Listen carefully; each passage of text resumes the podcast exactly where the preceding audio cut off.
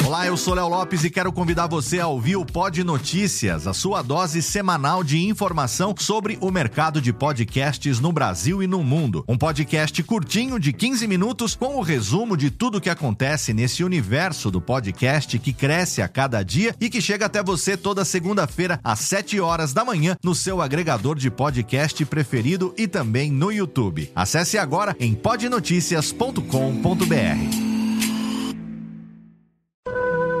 Amigo, I love you, Mina. I love you, gata. É o seu Virginias, o seu pequeno amor, o seu pequeno gato prato. Essas músicas americanas, elas lhes, digo-lhes, chamam-lhes.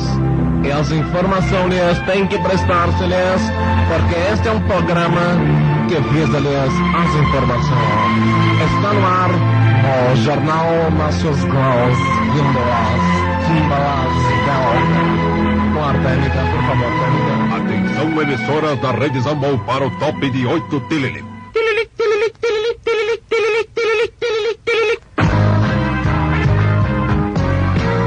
Jornal Nacional.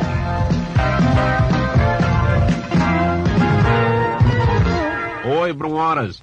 Festa na casa do Djalma. Na festa estavam Kristen Ralph, Francisco Egídio, Eti Fraser e Aracide Almeida. A festa tinha sido organizada pelo grupo oposicionista Mulheres pela Democracia. Depois da festa, Djalma foi para a Praia Grande, conforme conta Fernando Pinga Pinto. Foi, segundo informações, num avião carregado de armas e peças de reposição. Na praia, Djalma encontrou um guarda-sol com três iranianos e um copertone. Fernando conta o que aconteceu.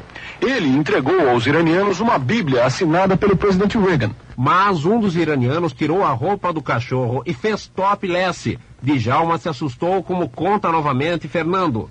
Ontem de manhã, ele tomou entre 25 e 30 pílulas de Valium, um calmante muito usado nos Estados Unidos. E o fofoqueiro Cid Torneira conta a fofoca do ano.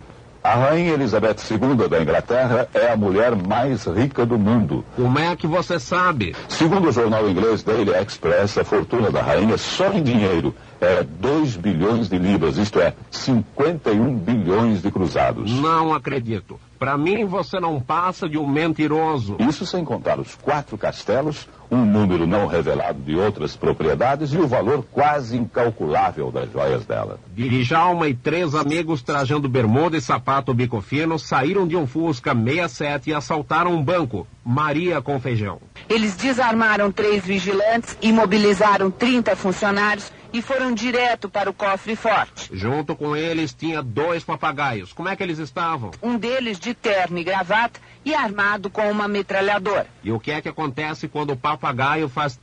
Os funcionários se assustam e ficam com as mãos para o alto. Mas o vigia do banco reconheceu Djalma Jorge pelo busto, conforme conta ao jornal Nacional. É o caso de ele usar a arma da mão esquerda. Ele é canhoto, ele usa uma pistola automática.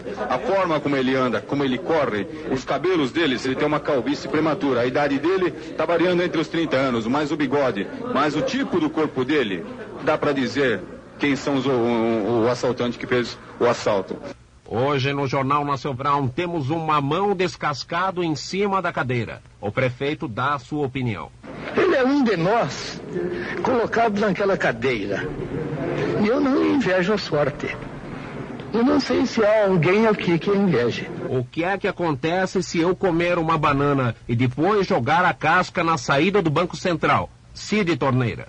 Cai o presidente do Banco Central, Fernão Bracher. Boa noite. ZYD 870. TV São Paulo. Assista a seguir. Oi, eu sou o Antônio Viviani e quero convidar você a ouvir o nosso podcast Voz Off. Desde julho de 2017, eu e meu amigo Nicola Lauleta temos o prazer de conversar com as grandes vozes do rádio, da TV e da publicidade do Brasil e trazer suas histórias até você. Se você, como nós, é apaixonado por locução, acesse vozoff.com.br e acompanhe nossos episódios aqui na Radiofobia Podcast Network.